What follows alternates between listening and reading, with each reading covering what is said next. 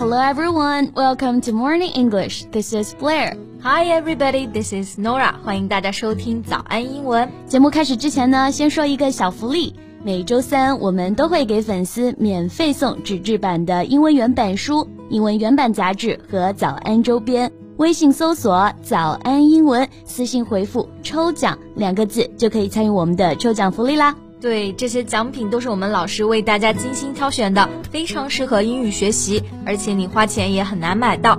先出段一本原版书、杂志，或者用好我们的周边，你的英语水平一定会再上一个台阶的。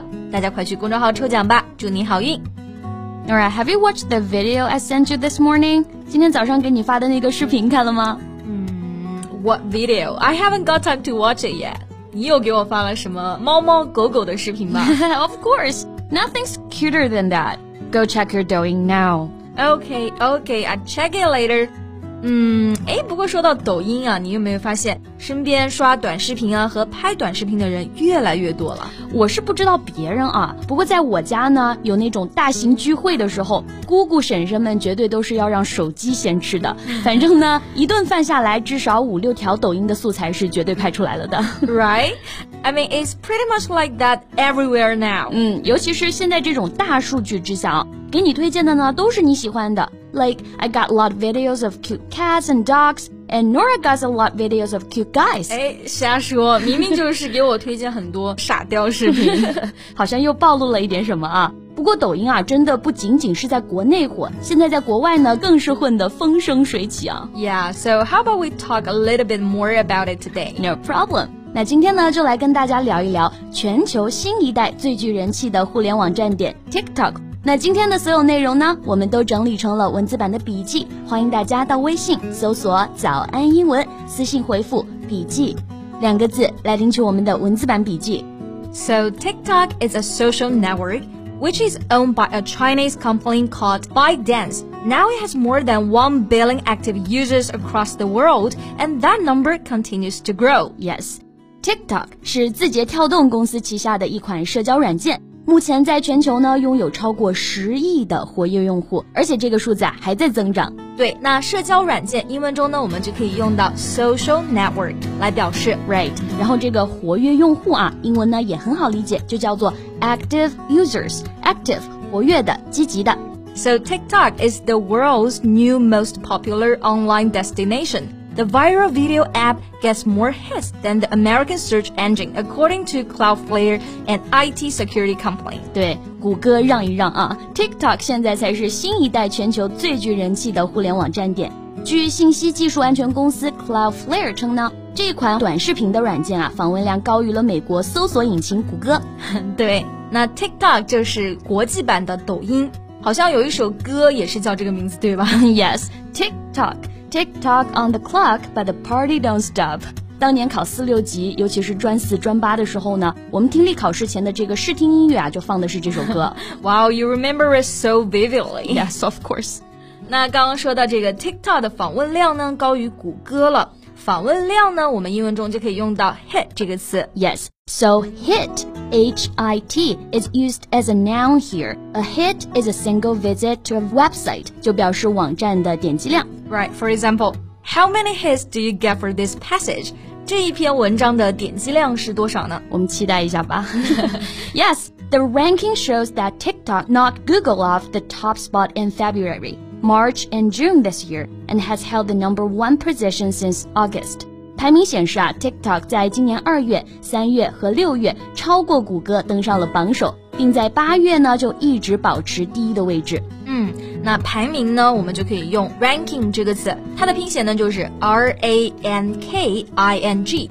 It means the position of somebody or something on a scale that shows how good or important they are in relation to other similar people or things. Right. 那 TikTok 它的排名就超过了 Google，这个超过用的就是 knock off 这个表达。knock K N O C K O F F knock off 这里的 K 是不发音的，那它在这里呢就表示打败、击退，相当于 defeat。TikTok 在这个榜单中呢击败了谷歌。Yeah.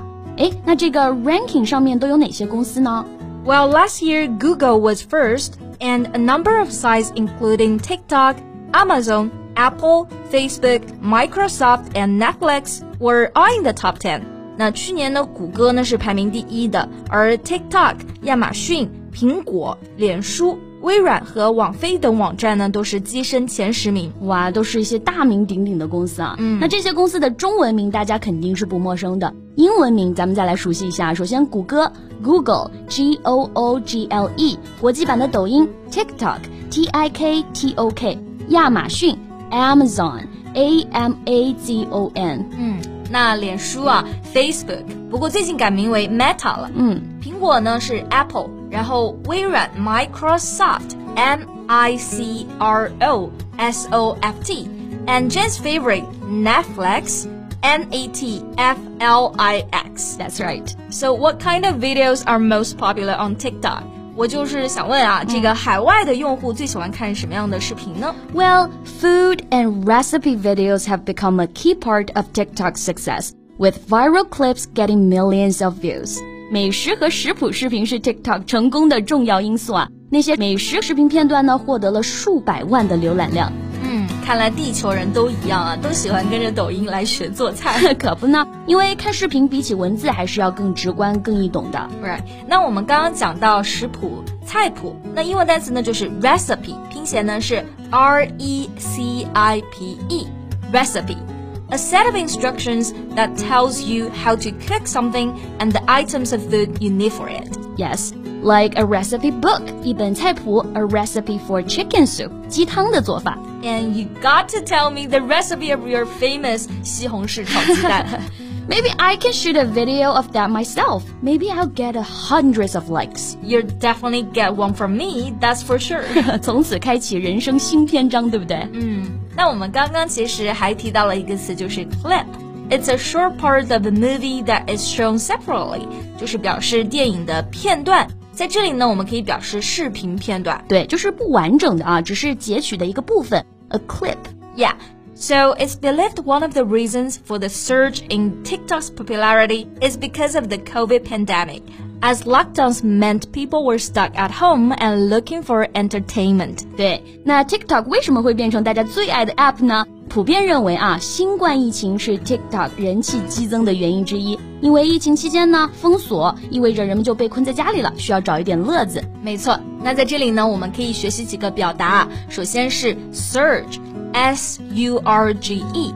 A surge is a sudden large increase in something that has previously been steady, or it has only increased or developed slowly. 表示激增、猛增。Yes, for example, we are having trouble keeping up with the recent surge in demand. 对于近来出现的需求猛增呢，我们有点难以应付。Right, and the second word is lockdown. Lockdown, L-O-C-K-D-O-W-N。因为疫情原因啊，很多地方都被封锁了，所以这个 lockdown 就表示封锁的意思。Right，那疫情呢，就导致很多人的出行受限，短视频带来的即时快乐就显得弥足珍贵了。Yes. So Nora, have you ever considered of sharing your own videos on Douyin? Videos of what? Me dancing and singing? Believe me, you're gonna get tons of followers if you do that, and I'm definitely gonna be the first one. 你可放过我吧！中国有句古话呢，叫做“财不外露”。那有才的也是不能够轻易外露的。我相信不仅是我啊，我们的听众朋友们也是非常想要看的。那想看的朋友们，记得在评论区告诉我们哦。嗯，还是算了吧。那我们今天的节目呢，就到这里结束啦。最后再提醒一下大家，我们今天的所有内容呢，都整理成了文字版的笔记，欢迎大家到微信搜索“早安英文”，私信回复“笔记”两个字来领取我们的文字版笔记。So thank you so much for listening. This is Blair. This is Nora. See you next time. Bye.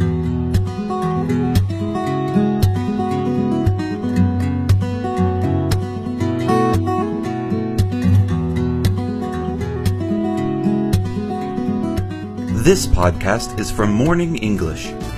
学口语就来早安英文。